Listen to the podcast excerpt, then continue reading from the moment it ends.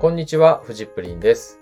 この番組は僕だけしか知らないセドリの思考法を伝えてあなたのビジネスを成功に導きたい。そんなラジオ番組です。2回目の放送になりますね。よろしくお願いいたします。今日はライバル、商売敵についてお話ししたいと思います。まあこれはもうセドリじゃなくてもね、必ずいますよね。なので、あの、使えるお話じゃないかなと思います。はい。でライバルがいるとかいないとかって意外とめちゃくちゃ気になるんですけど、言いづらかったりとかもしたりしますよね。あの、セドリをね、僕が始めた時、8年前とかになるんですけど、まあその頃ももう、あの、ちょっと前は良かったけど、もう今は飽和したんじゃないかとか言われてて、まあその状態ってね、ずっと続いてるんですよね。他の業界でもよく聞きますよね。そういうのね。はい。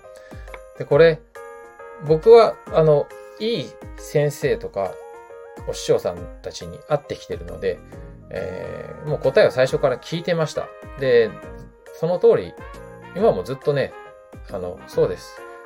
えーこれ答えはですね、いて当たり前なんですね。はい。あの、儲かる業界だからこそ、ライバルはいて当たり前なんです。あの、いない、ライバルがいないような業界っていうのは、あの、儲からないんですよ。はい。世の中に必要がないんですね。そのビジネスモデルにならない。うん。だから、いないんですよね。で、いて当たり前なので、まあ、なん、あの、別にね、それでね、あの、動じる必要はないんですよね。うん。あと、羨ましく思えるのが、例えば、ライバルが一人いない、いないけど儲かる業界あの、例えば人間国宝とか、なんかそんな感じするじゃないですか。はい。まあそういったのあるんですけど、まあ、えー例えば、えー僕は昔陶芸の修行をあのしていたことがあります。焼き物です、陶芸。はい。で、あの業界って、あのー人間国宝とかいるじゃないですか。ああいう人って自分で一からこう何かを編み出していって人間国宝になった人とかって、まあほぼ、ほぼないんですよ。はい。あれね、あの、親からね、家、家柄なんですよ。あの、代々受け継いでるものとかなんですよね。あの、例えば土とか、そこに上薬、釉薬って言って、あの、土を焼いて、その上に、あの、まあ、色をつけるんですけどね。その、そういったものとかっていうのは、もうその家にしか、もう一子相伝みたいに伝わる、伝わっていて、それが、それを受け継いだから、たまたま人間国宝になってると。うん。まあ、努力もしてるのかもしれないですけど、あの、まあ、そういったものですよね。だから別にね、目指そうと思って、同じぐらい、もうその、なんか10倍ぐらい努力とかしても、人間国宝にはなれないんですよ。焼き物の世界とかっていうのは。家柄とかそういうのがあったりとかするんで。うん。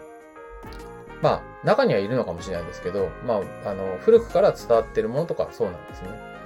まあ、そんな風に考えると、まあ、あの、人間国宝のね、方はね、素晴らしいと思いますけど、はい。あの、セドラーの方が全然かっこいいわけですよ。あの、セドリの方がちゃんと自分で、あの、もうゼロから編み出していってるわけですから。ね。その、まあ、仕組みとかね、構造とか、そういうのはね、確かに、あの、お世話になってたりとかする、すか、するかもしれないですけども、なんか誰かの家柄とかそういうことを借りずにやってるわけですから、もうプライドを持ってほしいなと思います。はい。で、まあすいません。いて当たり前の話に戻りますよね。はい。で、何しろ、い、あの、いない世界っていうのはそういうなんか、もともと理由があってライバルがいないっていうことが言いたいわけで、あの、いて当たり前だと思った方が全然健全なんですね。あの、い、いて、いたらどうしようっていう思考自体がもう自分の行動にブレーキをかけるので、いて当たり前だと思った方が全然あの自由に動けますし、あの、気持ちよくできます。はい。あと、さらにいいことをお伝えしようと思うと、全然利益はそのな、あの、り全然利益は出せ、出せます。なんか噛んじゃったな。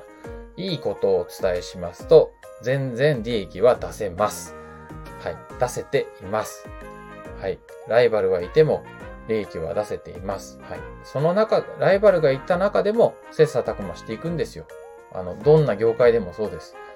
あの周りにね、ライバルがいない業界なんかないんですよ。あの、今、唐揚げ屋さんばっかりじゃないですか。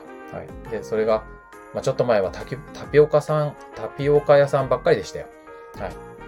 その中でやっていくしかないんですね。で、セドリは、やっぱりシンプルなんで、ね、店舗のお金もかからないし、あの、ね、コストすごい安いですよ。はい。まあ、や、セドリやってる人はね、その中でも送料が高いとか、ね、なんか Amazon から返品、返品手数料取られたとか、ブーブー言いますけど、本当は他の業界から比べたらね、めちゃくちゃ安いわけですよ。はい。なので、全然利益出せてます。はい。しかもね、これ、これってね、あの、めちゃくちゃ稼いでる人いるんですよ。うん。あの、例えば、まあ、月に100万円利益とかってすごいですよね。年収1000万とかっていう感じがします。はい。あの、そういう数字ね、すごいし、あの、そういう人いっぱいいるんですよ。はい。でもね、あの、YouTube とか、SNS に出てる人とかっていうのは、あんなのね、あの、大きく、なんかまあ何の目的かによりますけどね。ああいう人っていうのはね、もう全然、あの、そこにフォーカス当てるわけじゃないですよ。プレイヤーとしてはね、あの、そういう、ほんと稼いでる人ってね、地味にやってますよ。むしろね、知られたくない。そう。あの、ライバル商売敵とね、交わる必要ないじゃないですか。もう実力があれば。はい。なんで、粛々と、はい、利益を出してます。今12月だったら、はい、もういい商品ね、見つけて、もう何年か経験があったりすると、なんか狙い目の商品とか自分であるでしょう。はい。そういったものをね、粛々と探してやってますよ。はい。なので、全然ね、あのー、利益出せてるんですけど、本当にそういう人いるのかなっていうのがね、見えづらいっていうのがね、本当です。まあ、これは他の業界でもそうでしょう。はい。だから、何が言いたいかっていうと、ライバルがいて当たり前です。で、その中で利益はちゃんと出ています。しかも、セドリの業界は、その中でも利益出しやすいのは間違いないです。はい。ただね、その人たちは見あの見つけづらいですけどね。はい。あのー、大々的にやってる人、僕とかもそうですよ。僕とか今教える仕事をやっていて、はい、やってますけど、まあ、僕の生徒さんとかで、まあやっぱりすごく利益出してる人とか、まあ、粛々とやってますよ。全然そんなね、公開なんか名前も知らないですよ、皆さんね。はい。それが現実です。はい。だから99%ぐらい地味なんじゃないですか。もっと地味かもしれないですけどね。セドリやってる人って結構真面目で地味な人とか多いんで。はい。でもこれから始めるんだったらね、あの、ぜひ、ここをね、あの逆に勇気と捉えて、あの、安心、安心材料とね、してほしいなと思います。はい。まあ、あと、お店でライバルに会ったらね、どうしたらいいかっていうのがあるんですけど、まあ、だから、あ、あってなりますよね。はい。まあそこでね、あの、初めてだとね、最初驚いちゃうんですけど、あの、ビビらないでください。はい。えー、もういるのはね、チャンスなんですよ。こう、ライバルがいるってことは、その、えー、獲物があるからね、そこにいるっていうことですよ。あの、儲かるお店ということですよね。なので、あ、ここはチャンスなんだと。はい。まず観察するといいと思いますよ。あの、どんな動きしてんのかとかね。凄そうに見えますよ。そういう初めて会ったライバルとか、まあよく、初めてじゃなくてもね、ライバルって凄そうに見えるんで、はいまあ、コツはその時に戦闘力を下げることですからね。あの、まあ、こう敵から見た時に、あの、バレないように、あの、スカウター、あの、ドラゴンボールでいうスカウターみたいなので見られても、あの、わかんないようにね、下げて。で、まあ、ライバルを見てみるといいですよ。まあ、他の業界とかでもそうでしょう。なんかこう、ね、同じ業界の人に会ったりすると、なんか凄そうに見えますよね。そういう時はもう自分の戦闘力を下げてですね、はい、観察するといいと思います。はい。まあ、でもなんか、その、まあ、等身大のね、お付き合いをしたりすると大体ね、わかるじゃないですか。はい。うん。だからそういった、うん。あのー、まあ、観察して行ってみると、あの、まあ、大したことないなとかね、そういう人も出てきます。はい。あの、大したことないって思っちゃってていいですよね。あの、初めて会った方とか、あの、自分が萎縮しちゃうぐらいだったら、あの、お店でね、会って、あ、やばって思って、なんか自分の普段の行動ができないって思うぐらいだったら、ああ、なんかどうせ大したことないだろうと。ああなんか、こっちはこっち、いつも通り動けばいいっていうね、風にすればいいと思います。はい。人としてね、馬鹿にするとか、そういうことではなくて、あの、こう、わざなんかそこで自信とかを失う必要はなんかないんですよ。はい。あの、誰でもね、本当に結果が出せるわけですから、セドリ。うん。まあ、どの業界でもそうでしょう。あの、誰でもみんな平等に結果出せるんですよ。勝てるんですよ。だから、ライバルとか見ても、実際に会ってもビビる必要はないんですよね。あの、まあ、馬鹿にするわけじゃなくて、でも大したことないだろうって思っちゃってていいですよね。はい。まあ、あの、向こうから見たね、あなたもね、凄そうに見えてるわけなんで、あの、もしね、超初心者でも黙ってたらバレないですから。はい。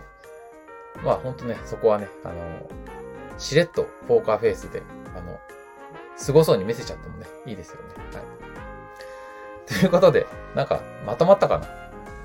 ちょっと、あの、ライバルについてってね、あの、こう、気になるところではあるんですけど、こう、言いづらいことだと思うんですけどね。あの、最後ね、ちょっと、もう、舐められないような、はったり、はったりをかますみたいなメッセージもね、あの、ちょっとお伝えしましたけど、まあ結構ライバルについての考え方っていうのはあらかじめ持っておくと、えー、こうビジネスを始めていても、ビジネスの途中でも、こうライバルに会った時とかでも、あの、動じないで済みますので、参考にしてもらえたらなと思います。はい。では今日の放送は以上になります。バイバーイ。